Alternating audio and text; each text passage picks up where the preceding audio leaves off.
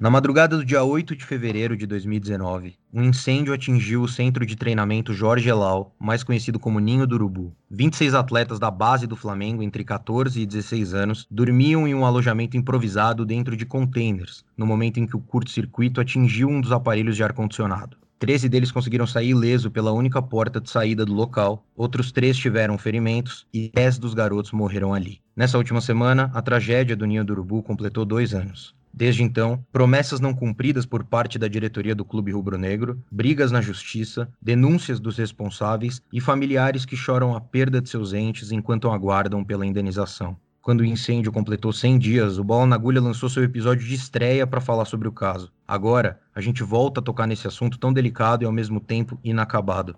A gente vai relembrar alguns antecedentes do incêndio, mas principalmente focar na situação atual de todas as famílias envolvidas e nos sobreviventes. Falaremos da repercussão entre a imprensa e os torcedores do aniversário de dois anos dessa data tão triste e as últimas atualizações com relação aos culpados pela tragédia. Esse é o 34 episódio do Bola na Agulha.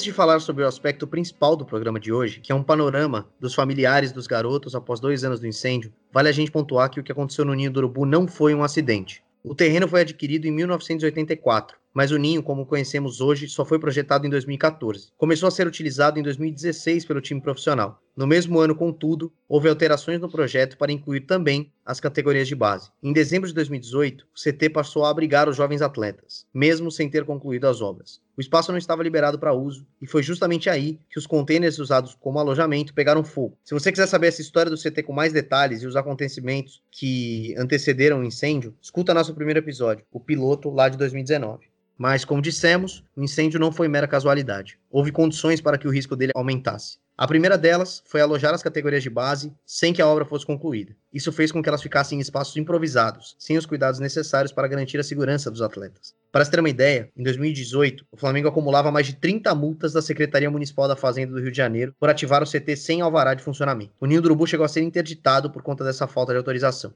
Além disso, os containers em que estavam os garotos não poderiam ser usados como dormitório, por não terem condições de segurança adequada para que as pessoas dormissem ali. Vale dizer também que uma vistoria, feita oito meses antes do incêndio, já alertava para o risco de uma pane elétrica no alojamento. Havia trechos da rede elétrica que precisavam de reparos emergenciais, justamente para evitar acidentes mais graves, como o incêndio de 2019. Horas após a tragédia do Ninho do Urubu, Rodolfo Landim, o presidente do Flamengo que tinha acabado de assumir o mandato em 2019, deu uma entrevista em tom de choque sobre quais condutas o Flamengo tomaria dali em diante com relação ao ocorrido. E a gente relembra aqui agora a fala dele naquele momento, no dia 8 de fevereiro de 2019. Eu queria dizer para vocês que, obviamente, estamos todos consternados. Essa é certamente a maior tragédia pela qual esse clube já passou nos últimos 123 anos com a perda dessas 10 pessoas. Eu acho que o mais importante agora é a gente se dedicar a, a tentar minimizar o sofrimento e a dor dessas famílias que certamente estão sofrendo muito e vocês podem estar certos que o Flamengo está cuidando disso e não vai poupar esforços para tentar fazer com que isso seja minimizado ao máximo. É claro que se trata de um discurso protocolar do Landim, imediatamente após a notícia que ele recebeu, uma notícia tão impactante. É nítido que ele está bastante abalado, mas também é fato que essas palavras são importantes para se analisar hoje como se deu a sucessão de notícias nos últimos dois anos. Se há algo que o Flamengo não fez adequadamente, ou pelo menos da maneira como todos esperavam de um grande clube brasileiro, foi amparar os familiares das vítimas dessa tragédia. E tão logo chegou a notícia desse incêndio, que vale lembrar, vitimou 10 garotos e deixou outros 3 feridos, começaram as discussões sobre a indenização das famílias das vítimas entre março e abril de 2019, fechou acordo com as famílias do Átila e do Jedson, além do pai do Riquelmo. Segundo reportagem do Diogo Dantas, do jornal o Globo, os valores finais giraram entre 1,5 milhão e 2 milhões por família, sendo 1 milhão de indenização e o restante referente à pensão, acertado individualmente, variando caso a caso. Em outubro do mesmo ano, veio o acordo com os avós de Vitor Isaías. Os valores à época não foram revelados, mas a estimativa é que tenham sido semelhantes ao dos acordos anteriores. Já em junho de 2020, quase um ano e meio após a tragédia, houve o acordo do Flamengo com a família do goleiro Bernardo Pizeta. Na época, a família do Bernardo relatou que o processo de negociação foi extremamente desgastante. Darnley, o pai do garoto, disse ao site Netfla que o dia da assinatura do acordo foi, abre aspas, semelhante ao dia da perda do Bernardo. Fecha aspas.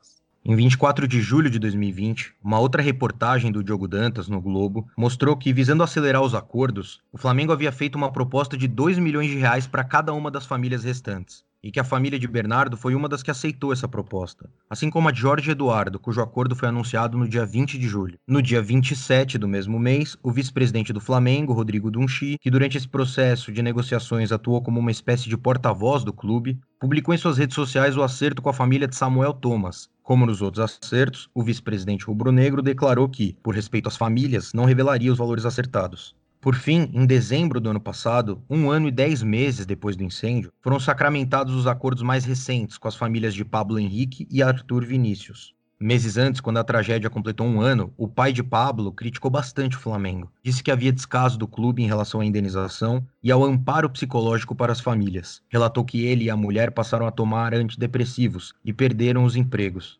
Hoje são, portanto, oito famílias já acordadas com o Flamengo quanto às indenizações. Além delas, o pai de Riquelmo, como a gente já falou, também foi indenizado. Ele é separado da mãe do garoto, que foi a única a acionar o clube na justiça. Rosana de Souza pede quase 7 milhões de reais de indenização. Ela também pede que seja anulada a pensão do ex-marido, alegando que ele mal convivia com o filho e se aproveitou da situação. Segundo ela, abre aspas, o Riquelmo morava comigo, eu tenho a guarda. Ele recebeu esse dinheiro e eu não assinei nenhum acordo. Ele foi de gaiato, resolveu ser pai na hora e atrapalhou tudo. Fecha aspas. O pai de Riquelme, em entrevista dada a uma rádio local de Limeira, no último dia 8, disse que era muito próximo do filho e que acompanhava o garoto em todos os campeonatos. Para ele, o incêndio foi uma fatalidade que poderia ter sido evitada.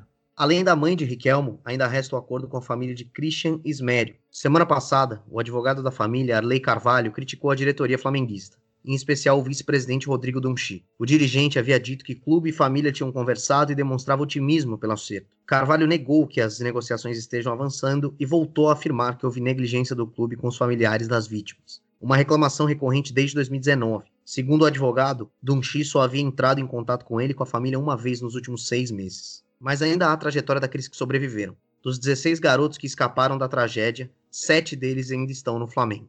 Entre esses sete estão os três que sofreram queimaduras e chegaram a ficar hospitalizados, que são o Cauã, o Francisco Diogo e o Jonathan Ventura. O Jonathan sofreu as sequelas mais graves teve 30% do corpo queimado e ficou mais quase um ano afastado dos gramados. Em janeiro de 2020, ele voltou a correr no campo, mas ainda havia o risco dele não conseguir voltar a disputar partidas. O Flamengo chegou a oferecer um cargo como funcionário do clube caso a carreira do jovem de 16 anos ficasse pelo caminho. Mas aí, em outubro do ano passado, uma notícia boa para o Jonathan. Ele assinou o primeiro contrato profissional com o time carioca, com validade até setembro de 2023. Nesse ano, 2021, o zagueiro voltou oficialmente aos gramados numa partida do time sub-17. Além dele, os outros seis atletas que permaneceram continuam treinando nas categorias de base do Flamengo, no mesmo CT, o Ninho do Urubu.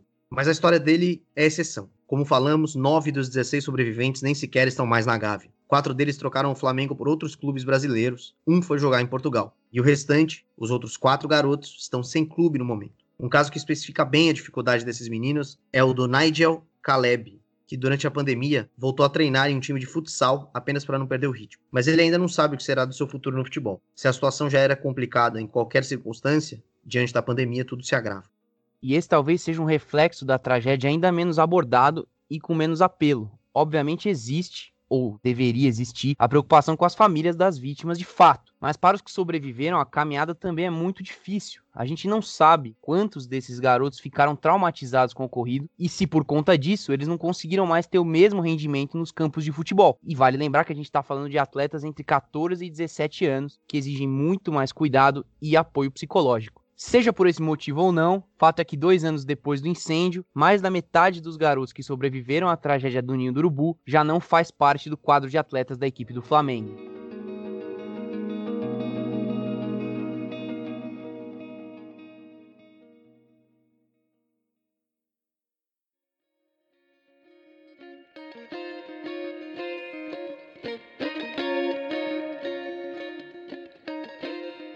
Bom, e aí a gente chega às notícias mais recentes sobre esse assunto. Em dezembro de 2020, a justiça chegou a reduzir a pensão paga pelo Flamengo às famílias das vítimas. O valor, que até então era de 10 mil, caiu para R$ 5.225, equivalente a cinco salários mínimos. É importante dizer que, além da discussão sobre os acordos de indenização, ainda existe um longo debate sobre a pensão a ser paga pelo Flamengo. Quando o incêndio aconteceu, o clube passou a pagar 5 mil reais por mês às famílias das vítimas. No valor dos acordos de indenização, há uma parcela referente à indenização e outra referente à pensão, que varia de acordo com o número de familiares ou responsáveis legais da vítima. Dessa forma, uma vez feito o acordo, é interrompido o pagamento da pensão mensal. O valor de 10 mil reais foi determinado no final de 2019 por decisão do Ministério Público do Rio. Então, para não confundir, o Flamengo pagou 5 mil às famílias de fevereiro de 2019 a dezembro de 2019. Em dezembro de 2019, o MP determinou que aumentasse esse valor para 10 mil, de 5 mil para 10 mil. Na época, só havia acerto com três famílias e o pai de Riquelmo. Agora, em dezembro de 2020, após o Flamengo recorrer, a justiça voltou para um valor próximo dos 5 mil reais iniciais. A justificativa era de que não cabia ao Ministério Público representar individualmente as famílias e fixar a quantia a ser paga. O Clube Carioca ainda ponderou que os 5 mil reais pagos anteriormente eram bastante superior ao que os atletas recebiam como ajuda de custo na época, que era de 300 reais. O clube também reforçou que estava aberto a fazer acordo, como já fez com a maioria dos responsáveis dos garotos que infelizmente faleceram no CT. Naquele momento, na primeira semana de dezembro de 2020, o Flamengo tinha conseguido acordo com seis famílias e meia. Importante lembrar que só recebiam essas quantias mensais as famílias ainda em negociação acerca das indenizações finais. Agora, a notícia mais recente sobre o caso é de 15 de janeiro desse ano.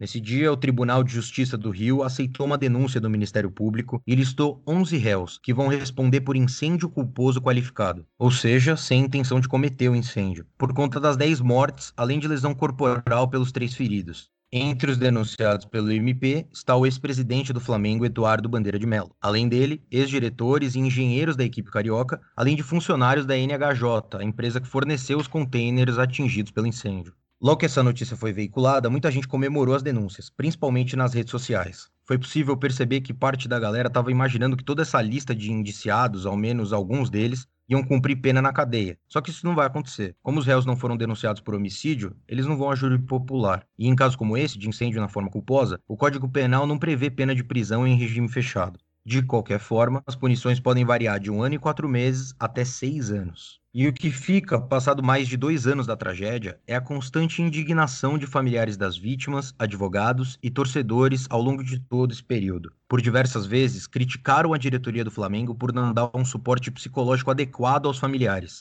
Criticaram a frieza com que os dirigentes lidavam com a situação. E ainda lembraram do esforço do clube para dificultar as negociações e diminuir os valores que teriam que pagar. Para muita gente, houve descaso e negligência da atual diretoria do Flamengo. Um dos exemplos disso é um suposto memorial que seria construído dentro do Ninho do Urubu em homenagem aos garotos que faleceram na tragédia. A ideia foi exposta pela diretoria rubro-negra pela primeira vez em março de 2019, um mês depois do incêndio. À época não haviam previsões para início das obras, apenas a intenção de construir o memorial no exato local do incêndio. Quase um ano depois, em fevereiro de 2020, o projeto voltou a ser pauta num pronunciamento do presidente Rodolfo Landim à Flá TV. Na ocasião, ele falou sobre mais detalhes da ideia, que consistia em construir uma capela para São Judas Tadeu. E dentro dessa capela, um espaço específico para homenagear os meninos que sofreram o acidente, segundo o Rodolfo Landim. Só que não houve mais movimentações no sentido de concluir a homenagem. A última notícia veiculada sobre o tema que encontramos é de junho de 2020, no site do R7, que é justamente uma crítica à diretoria do Flamengo por deixar mais essa promessa sem cumprir. Tem que se ponderar que o começo da pandemia pode ter prejudicado, mas a ideia já existia antes disso, né? Claro que o tratamento e o suporte às famílias é uma ação muito mais importante, mas nem um simples tributo às jovens vítimas foi colocado em prática. Uma ação que inicialmente rendeu elogios da torcida pela sensibilidade e que não foi realizada. É um símbolo grande da conduta da diretoria rubro-negra ao longo desses dois anos. Agora, resta continuarmos acompanhando os desdobramentos. Ainda há familiares sem acordo com o clube, réus indiciados pelo crime e ações a serem cobradas, como a construção desse memorial. Certamente o Bola na Agulha não vai deixar de falar sobre esse assunto, como fizemos em nosso primeiro episódio da história desse podcast, e agora voltamos a fazer.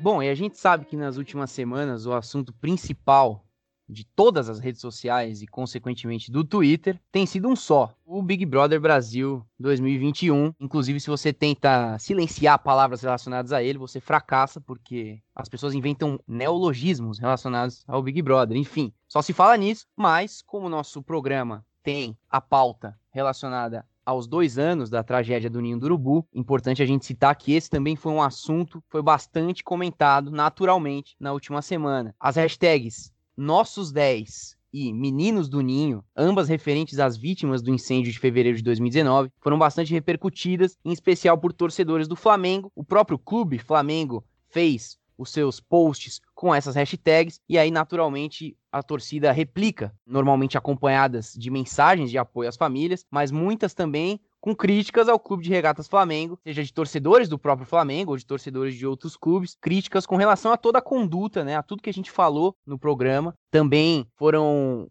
palavras que vieram relacionadas a essas duas hashtags, que apesar de serem hashtags de apoio, de lembrança, de homenagem, não deixa de, também de ter o seu tom crítico que na rede social se potencializa ainda mais, e a gente sabe bem. E a grande maioria dessas críticas relacionavam as indenizações com os salários do departamento de futebol. Diziam que era um absurdo o time principal ter uma folha salarial de mais de 20 milhões de reais e o clube demorar para fazer acordo com as famílias de jogadores que morreram no CT do clube. Vale dizer também que, apesar desse assunto não ter sido tão abordado nos programas esportivos da televisão, muitos jornalistas fazem publicações constantes a respeito do tema principalmente para criticar a falta de amparo do Flamengo ou a demora para fechar todas as indenizações. E tem alguns veículos que realmente estão fazendo uma boa cobertura do caso desde então, como o UOL, o Globoesporte.com, o Globo e o Extra.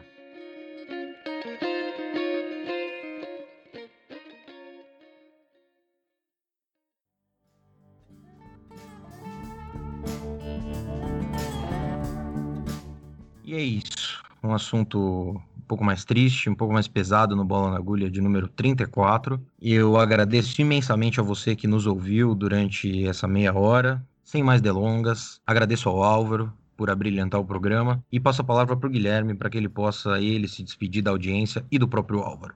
Forte abraço. É um prazer estar aqui de novo com vocês da audiência, com o Gabriel, com o Álvaro Loguno Neto, o rei da voz. Foi um prazer voltar aos primórdios do Bola na Agulha resgatar justamente o tema do nosso primeiro episódio, a época com a participação de Nelson, nosso grande amigo. E é isso. Espero que semana que vem estejamos aqui neste mesmo podcast. Eu ia dizer nesse mesmo horário e local, mas você ouve a hora que você quiser, no local que você quiser. Então é isso.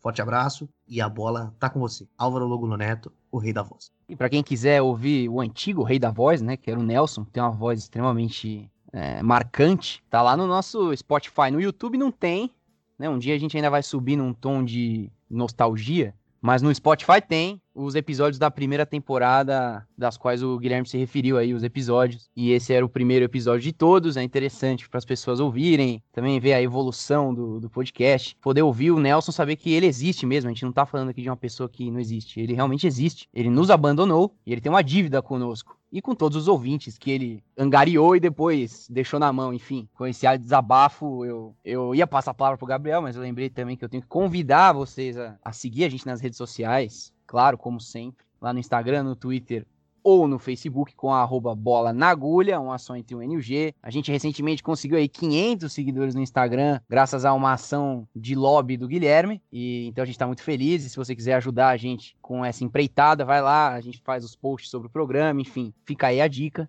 E agora sim, eu passo a palavra para o Gabriel. Obrigado, Álvaro. Importante a lembrança das redes sociais e importante lembrar também para você, você que quer ajudar o Bola na Agulha, você quer fazer parte dessa família e manter esse programa funcionando, você pode ajudar a gente na nossa campanha de financiamento coletivo pelo PicPay. É muito simples, você baixa o aplicativo no seu gadget, digita lá na lupinha Bola na Agulha você vai encontrar lá o nosso perfil com vários planos de assinatura, com valores diferentes, valores variados, desde muito baratinho, 5, 10 reais, até valores mais caros, se você for bilionário, e você assina isso mensalmente. A gente não tem intenção nenhuma de enriquecer com esse dinheiro, nem de tomar esse dinheiro pra gente, para os nossos bolsos. Mas é isso, se você tiver condição, se você tiver vontade, ajuda a gente no PicPay, é muito importante porque ajuda o programa a se manter de pé com todos os gastos que a gente tem para manter essa longa equipe que a gente tem trabalhando aqui. Antes de encerrar, gostaria de mandar um abraço para um grande amigo meu, flamenguista, José Paulo Mendes Gomes, um rapaz que ama o Flamengo e que tem ficado muito triste com toda essa história. E um abraço para você, audiência. Até semana que vem.